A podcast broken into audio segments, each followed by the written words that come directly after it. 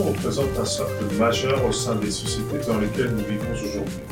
Nelson Mandela lui-même disait de l'éducation, elle est l'arme la plus puissante qu'on puisse utiliser pour changer le monde. Mais qu'en est-il de l'équité dans le milieu scolaire? Cette équité qui promue l'accès à l'éducation pour tous, une justice basée sur les droits de chacun, ou encore une insertion scolaire effective pour des élèves issus de milieux variés. Je m'appelle Franck Gacco, je suis éducateur et je serai accompagné de Yves Tambo, enseignant à l'école secondaire. Nous sommes tous les deux membres de l'association ACEI, Alliance pour une communauté éducative inclusive. Ce projet de balade de diffusion est l'occasion pour nous de participer au développement du système éducatif en Ontario. À travers différents témoignages et des interventions de membres de la communauté éducative, nous tenterons d'apporter une attention singulière à l'équité en matière d'éducation du rôle de l'enseignant à la place de l'élève et en passant par la participation des parents, quel est le juste équilibre? Bienvenue à un regard sur l'équité, le juste équilibre, la réussite scolaire d'un enfant.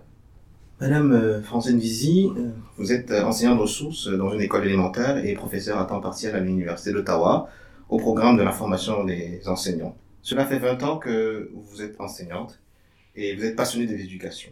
Vous avez à cœur le développement du système éducatif afin de mieux répondre aux besoins des élèves. Alors, euh, Madame, nous vous remercions d'être parmi nous. Merci à vous. la première question qu'on va vous poser, c'est, c'est délicat, on le sait, mais comment est-ce que vous définissez le succès académique? Ben, merci pour votre question. Euh, le succès académique, c'est en fait l'accomplissement d'un parcours réussi qui résulte par l'obtention d'un diplôme, d'un certificat ou euh, d'une attestation.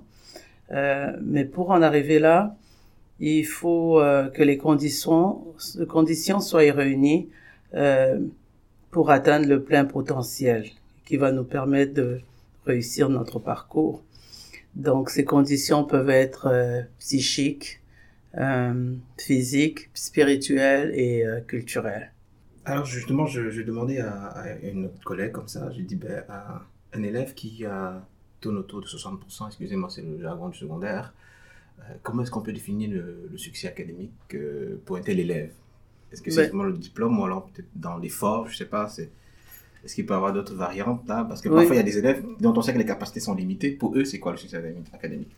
Ben, Ça peut être... Euh, ça varie d'un élève à l'autre. Les paramètres sont différents, dépendamment de, de, beaucoup de facteurs il y a le manque de motivation qui peut entrer en compte, euh, le faible estime de soi, une se sentir exclu aussi, ou aussi un défi au niveau de l'encadrement parental. Alors, il peut avoir beaucoup de raisons. C'est pas noir euh, ou blanc ou blanc. Il faut aller déterminer puis analyser un petit peu ce qui fait que l'élève ne peut pas euh, n'arrive pas à atteindre son plein potentiel. Il faut aller plus en profondeur. Ben, il faut analyser. Des fois, on fait euh, euh, comme généralement pour un élève, un jeune. Vous parlez d'un jeune secondaire, n'est-ce pas? Ça prend un, certain suivi. On peut pas juste dire oui, il ne réussit pas parce qu'il ne travaille pas. Il y a beaucoup de facteurs. Donc, il faut vraiment aller euh, en profondeur. Il faut le suivre d'abord en tant qu'élève. Pour, le connaître, il faut l'approcher aussi pour connaître évidemment ses forces et ses besoins. Et à partir de là, peut-être qu'on peut réussir à, créer un lien avec lui euh, pour mieux l'aider. Parce que généralement, les élèves réussissent quand euh, ils, ils, ont des liens avec la personne qui, qui enseigne avec l'enseignant. Quand le lien est là, quand l'enseignant connaît l'élève, euh, il y a, c'est plus facile euh, de pouvoir aider l'élève puisque euh, en général, il peut répondre à ses besoins. évidemment, c'est limité parce que euh, en tant qu'enseignant, on peut juste faire une part et l'autre part revient oui, aux parents. Donc, il, il y a d'abord le lien. Si l'enseignant crée un lien avec l'élève, là, il peut changer, dépendamment de l'engagement qu'il peut susciter. Euh, Et quand vous parlez de lien, vous parlez de la confiance? Un lien de confiance. Quand je parle de lien, c'est vraiment un lien de confiance parce que l'élève doit se sentir confortable, doit pouvoir s'exprimer puis dire c'est que ce qui l'empêche de performer. euh, même si c'est pas clair, mais doit être réceptif et doit être aussi euh, doit être réceptif et en même temps euh, être euh, ouvert à la discussion que, et, et euh, la conversation qui va être établie avec l'adulte. Ouais. Donc pouvoir créer cet échange élève-enseignant. Ça, c'est vraiment primordial. C'est important. Et généralement, on dit que les enfants n'apprennent que des gens qu'ils aiment. Euh, en tout cas, c'est plus facile. Il y en a qui ont la facilité d'apprendre de tout le monde, mais en général, euh, les enfants apprennent facilement des gens qu'ils aiment. Alors, pour que, avant qu'ils vous aiment, il faut créer le lien, un lien de confiance. Il faut bâtir cette confiance-là, afin que l'élève puisse développer la, euh, la confiance en lui aussi parce qu'il en a besoin. Hein. Les élèves qui n'ont pas de confiance, ben ils vont pas, ils vont rien démontrer parce qu'ils ont fait, ils ont peur de faire des erreurs. Alors que les élèves qui sont en confiance vont savoir qu'ils ne sont pas jugés, donc ils vont faire des tentatives et puis se sentir confortables parce que la relation est établie, avec euh, l'adulte. Du coup, est-ce qu'on peut dire que la réussite scolaire d'un élève dépend aussi, indépendamment de, dépend de l'enseignant? Ben, pas totalement, mais dépend aussi, entre autres, de l'enseignant. oui, ça dépend aussi de l'enseignant, ça dépend de l'élève. On, est tous responsables dans l'éducation, euh, responsables des jeunes à qui on enseigne. On peut pas arriver là et puis dire, OK, bah, s'il a échoué, c'est sa faute. Non. Tout on a une part à, à ce qu'on fait de la pédagogie. Euh, c'est pas juste de bourrer le crâne aussi, c'est aussi de, de s'assurer que l'élève est réceptif. Donc, euh, le bien-être est là, qui va permettre de faciliter l'apprentissage et d'assurer la réussite de l'élève. Oui, merci. Vous avez peut-être dit, euh, euh, en général, parmi les principaux obstacles au succès, vous avez parlé de l'élève lui-même, sa propre motivation, de, oui. de, de, l'enseignant. On va directement imbriquer sur quelque chose d'assez spécial. On va parler des élèves noirs. Donc, euh, avec eux, on se rend compte qu'il y a une surreprésentation dans les statistiques, forcément pas glorieuse, de, suspension, de, de comportement. Euh, comment expliquez-vous cette situation? Euh, par rapport à ça, je pourrais dire une chose. Il y a eu un article qui est paru euh, euh, en avril 2018 de Radio-Canada dans, les, dans lequel on parlait d'un groupe de parents issus de la communauté noire qui demandait au conseil scolaire du district catholique, non, non, non, du district d'Ottawa-Carlton, ça me vient catholique, me vient facilement parce que je suis dans un conseil catholique, alors de, de recueillir des données basées sur l'appartenance ethnique afin de lutter contre la discrimination dans les systèmes éducatifs.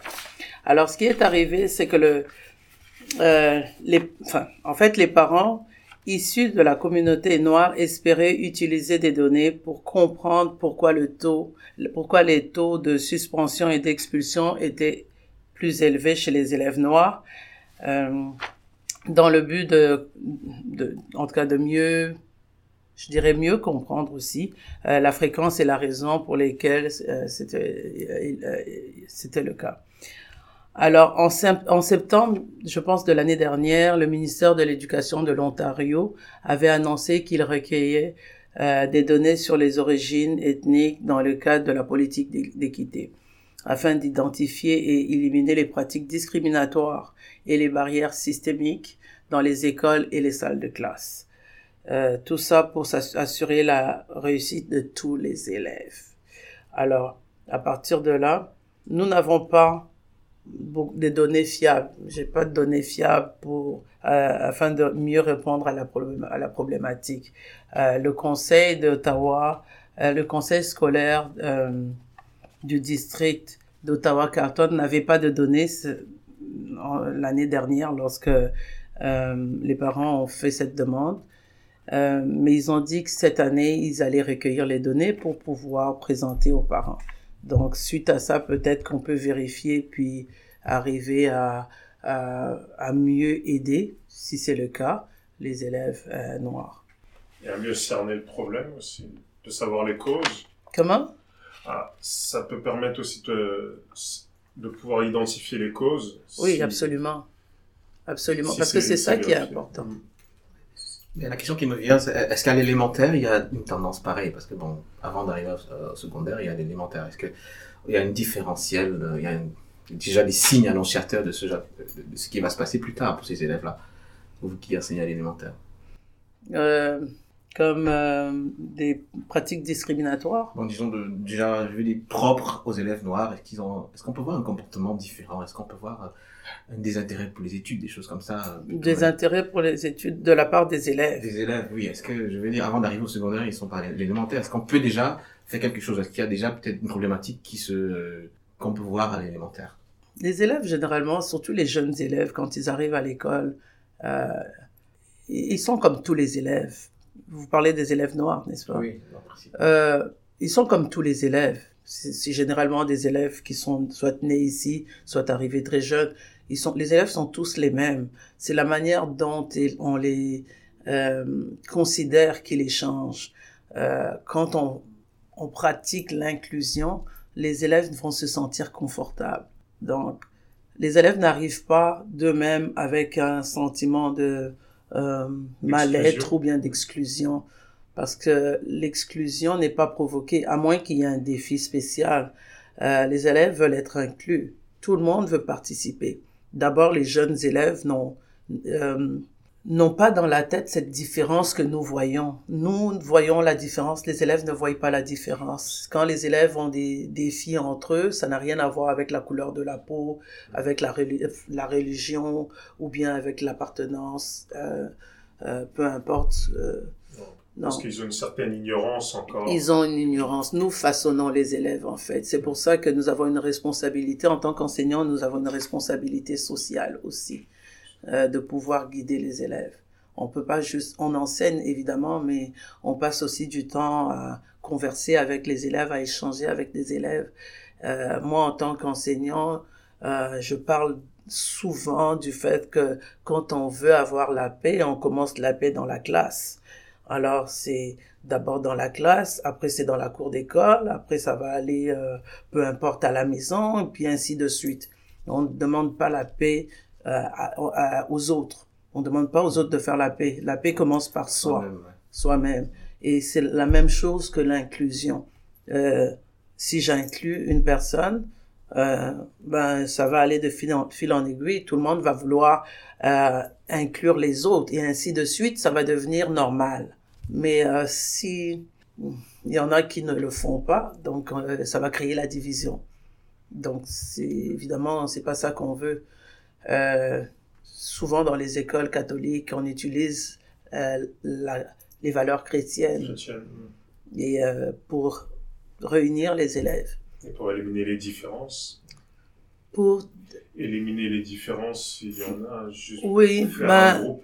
si je parle de moi j'enseignais dans les écoles élémentaires à un moment donné en 7 et 8 oui c'était inclus dans nos écoles alors j'enseignais en 7 et 8 aussi mais les élèves suivent beaucoup l'exemple des adultes qu'ils voient Euh, quand ils voient que les adultes sont euh, ont une certaine unité comme en tant qu'équipe Mm. ça va se répercuter sur les élèves mais quand ils voient que les adultes ont une certaine attitude, face aux autres ben pourquoi est-ce que eux vont vouloir faire mieux? On éduque par l'exemple. On est, on, c'est vraiment une responsabilité sociale d'être enseignant et puis de faire ce qu'on fait.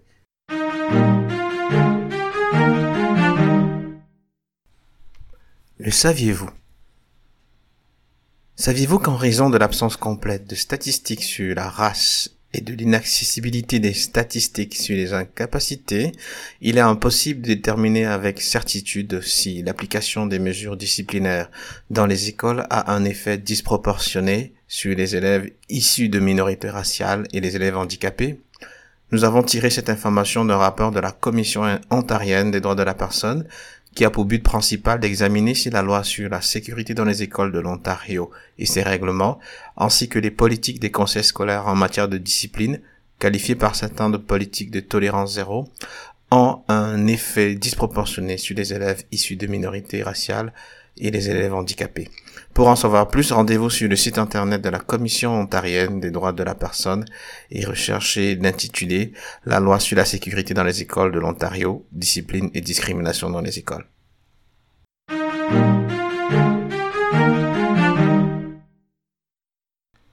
Le saviez-vous? Selon un article récent du Toronto Star, au cours de l'année scolaire 2001-2002, 113 000 suspensions et renvois ont été imposés dans le système scolaire ontarien, dont 24 238 suspensions et renvois partiels et un peu moins de 100 renvois complets au sein du Toronto District School Board. Le TDSB étant l'un des rares conseils scolaires en Ontario à retracer ces données, il serait intéressant de savoir quelles sont les mesures prises pour que celles des conseils scolaires francophones soient également accessibles.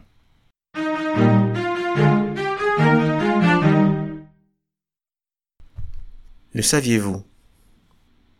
Savez-vous que dans la région du Grand Toronto, et selon un rapport de la Commission ontarienne des droits de la personne, deux élèves de race noire ont été suspendus pour possession d'armes après avoir apporté des limes à ongles à l'école?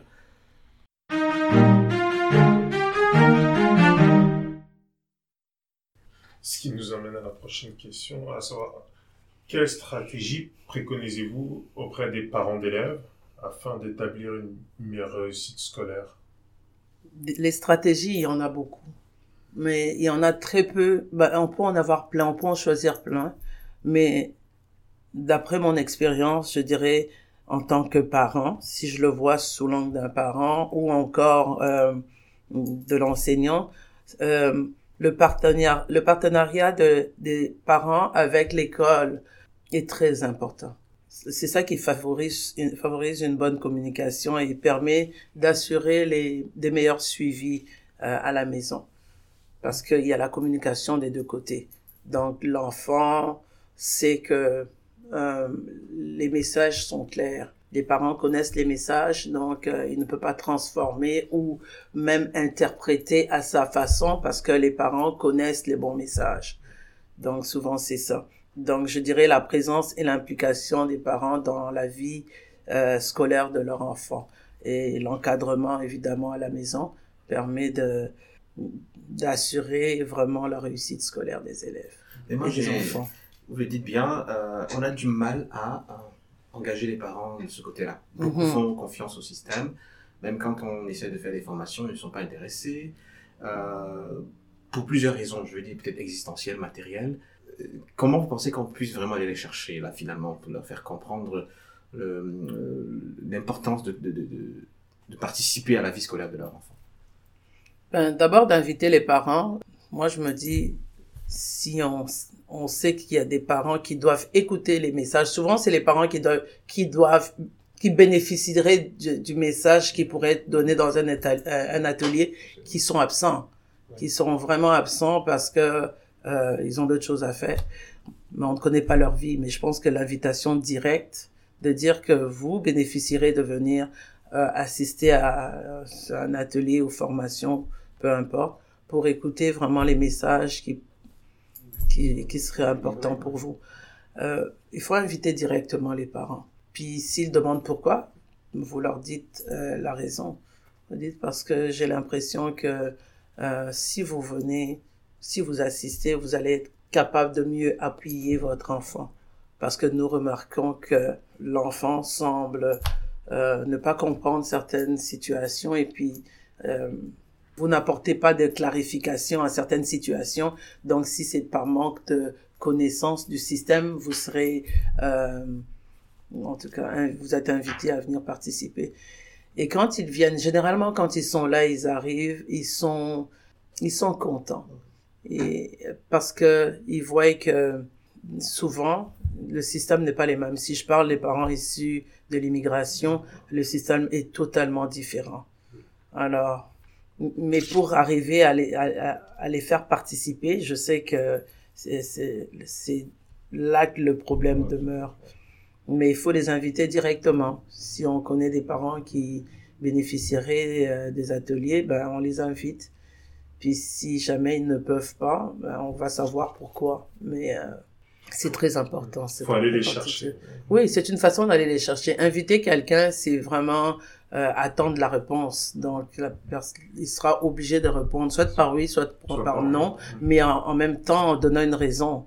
Ou bien appeler au téléphone pour dire aussi, euh, chers parents, nous avons euh, des formations que nous offrons et puis nous aimerions que vous veniez participer. Euh, Est-ce que vous avez des euh, un temps où comme des fois on peut on peut le faire pour accommoder. Il faut cibler aussi les parents. On peut pas donner pour des parents qui travaillent en soirée par exemple. Et vous aimeriez bien venir, mais écoutez, il faut bien qu'ils aillent travailler. Donc, il faut vraiment trouver des façons euh, d'aller rejoindre les parents. Comment peut-on mieux accompagner les parents d'élèves face au choix de cours au secondaire? Et quels outils et ressources sont, mis à disposition? Euh, Les premières ressources sont les intervenants scolaires. Il faut communiquer avec l'école du jeune et poser des questions claires afin d'être vraiment informé. souvent, c'est il, il est c'est vraiment nécessaire de mieux comprendre de, de, mieux comprendre le système scolaire mais du secondaire et être en mesure pour être en mesure de vraiment guider le jeune parce parce que nos jeunes maintenant sont euh, perdus. Je dirais perdus parce que ils ont tellement de choix de vie, de carrière. Ouais, c'est tellement vaste qu'à un moment donné, ils ont de la difficulté à faire des choix parce qu'ils doivent faire leur choix assez jeunes, assez tôt. Et pouvoir s'y tenir jusqu'à la graduation. Mais des fois, il peut arriver qu'ils vont changer, entre temps. Donc, il faut vraiment que le parent soit la personne qui va vraiment accompagner euh, son enfant euh, durant tout, euh, tout le parcours. Il y a aussi les orienteurs qui sont dans les écoles, qui sont des les personnes des personnes ressources euh, qui aident énormément euh, pour donner un aperçu des programmes aux parents et en lien avec le profil de l'enfant. On regarde les notes de l'enfant et puis on regarde les programmes qui seraient, bénéfiques pour lui. On veut pas lui donner, même si on est on est bon en maths et que l'enfant n'est pas forcément euh, ne veut pas forcément aller faire des maths, il faudrait lui trouver quelque chose entre les deux qui va lui permettre d'avoir du plaisir parce mhm. que en bout de ligne maintenant on sait que l'enfant ou bien le jeune euh, veut faire un travail qui va lui plaire. Plus que c'est vrai oui, dans le passé. Oui. Alors même si je suis bon là-dedans, je veux pas le faire. Je veux faire quelque chose qui me, plaît. Mhm. Alors c'est c'est délicat. Il, ça prend vraiment un cheminement avec l'enfant et que pour que l'enfant j'appelle l'enfant, mais c'est le jeune en fait, pour que les jeunes soient vraiment avisés, soient informés de d'où s'en va. Euh, de pas perdre des années au secondaire parce que euh, à l'université excuse parce que euh, je, je, ne savais pas. Euh, j'avais pas les, tous les choix ne m'étaient pas présentés. Je fais deux ans ici et puis je veux recommencer ailleurs. Euh, je pense que quand l'accompagnement est bien fait euh, on peut épargner ce genre de situation. Est-ce qu'il y a un accompagnement aussi par rapport aux parents dans les choix? Parce que c'est vrai que le parent peut vite se trouver perdu face à autant de choix, autant que, les, autant que l'élève. Absolument. Donc euh, peut-être il y a un accompagnement à faire aussi au niveau des parents pour que... parce que tout à l'heure on a parlé d'exemples à travers la relation parent-élève, mais si le parent donne l'exemple d'être complètement perdu, d'être une personne perdue parmi autant de choix, ça va forcément se refléter chez, chez, chez l'élève. C'est là où l'enfant fait des mauvais choix et puis après il décroche, parce qu'il n'y a pas de suivi, le parent ne comprend pas le système, donc il ne se sent pas soutenu. Mais il y a des orienteurs. La démarche, au moins, la, la, la, la plus simple démarche que peut faire le parent, c'est d'aller euh, à l'école et discuter avec les orienteurs utiliser les ressources. Euh, utiliser les ressources. Ne, ah, pourquoi aller ailleurs si c'est si tout va se jouer à l'école? C'est eux qui connaissent les élèves. Mm. Il faut être présent. La présence c'est important. Euh, on, on, apprend euh, lorsqu'on on arrive à ce niveau-là parce que même même moi en, en éducation et même enseignante quand mes enfants sont arrivés au niveau secondaire ben j'étais un petit peu perdu parce mm. que euh, il y avait des cours qu'il fallait choisir spécifiquement s'ils devaient aller euh, à l'université. Euh, Donc, il fallait, il fallait que ça commence dès la neuvième année. Ça pouvait pas commencer en dixième ou onzième. Donc, il fallait être averti. Mm. Mais bon, moi, en tant que pé- pédagogue ou euh, membre de l'éducation, euh, j'ai pu aller m'informer directement et avec mon enfant pour lui dire qu'est-ce que, où est-ce que tu te vois Mm. plus tard? Alors ça, c'est la question que moi j'avais posée. Où est-ce que tu te vois plus tard? Est-ce que tu te vois travailler dans un bureau euh, seul ou bien tu te vois travailler avec beaucoup de, gens? Et tout ça, ça détermine un petit peu la suite de la Du carrière qu'on va choisir. Vous venez de le dire, on a parlé des, des- des- des parents, donc euh, c'est peut-être c'est vraiment quelque chose à expérimenter de très bien. Excusez-moi de revenir spécifiquement sur les, les élèves noirs. Euh, Il n'y a pas à vous excuser. C'est euh, qu'on constate en fait. Bon, il y a des, euh, des articles qu'on peut lire Mhm. euh, que ces élèves sont beaucoup plus intéressés par des, des sports. Ils pensent que c'est la, la seule voie de, de sortie. Euh, à quoi cela est dû? C'est peut-être un stéréotype auquel ils se laissent aller ou alors on ne sait pas. Mais quel est votre point de vue? Et surtout, est-ce qu'il y a une alternative pour essayer d'élargir leur champ de possibilités? Je ne sais pas si c'est encore le cas comme tel, mais je sais que dans le passé, les Noirs, les, je pense les Noirs, les jeunes Noirs ou les familles noires, euh, étaient socialement désavantagés et la façon rapide de s'enrichir était à travers les sports pour sortir des ghettos ou des, de la pauvreté. Alors ça, c'était un phénomène américain. Mais ça s'est répandu un peu à travers le monde. On voyait que, ah oui, ben si ces Noirs-là sont aussi bons, eh ben nous aussi nous allons faire des efforts dans Mhm. d'autres euh, sports. Comme nous aussi des noirs nous allons faire des puis réussir aussi nos vies. Euh, faire du sport c'est pas mauvais. Euh, mais cela ne devrait pas être au détriment des études. Parce que comme on le dit euh, le, le, le vrai pouvoir c'est la connaissance. Donc euh, l'un n'empêche pas l'autre mais on ne fait pas du sport professionnel toute sa vie, c'est ça. À un moment donné, ça arrête. Et lorsque ça arrête, on fait travailler notre cerveau là. C'est ça que qui qui qui revient. Alors quand on a amassé de l'argent, maintenant il faut gérer cet argent là. Alors la façon de les gérer, c'est ça devient difficile si on ne sait pas comment. Et, et c'est vraiment euh, quand on gère des gros montants, c'est pas évident. Et, et je pense que ça a été, euh, ça a souvent été dit. Même les les joueurs professionnels ont souvent prêché leurs plus jeunes pour leur dire d'aller étudier. C'est important parce que quand le sport arrête, la vie continue. Exactement. Il faut exercer son. Oui. faut, ouais. Donc ce qu'on ça, apprend à l'école. ouais. Merci, Madame d'être avec nous de Valo Diffusion, un regard sur l'équité, réalisé par l'ensemble de l'équipe ACI. Les épisodes sont disponibles sur des logiciels spécialisés tels que iTunes, SoundCloud ou encore Google Podcast. Et pour plus d'informations, n'hésitez pas à consulter le site web de l'ACI au www.acicanada.com.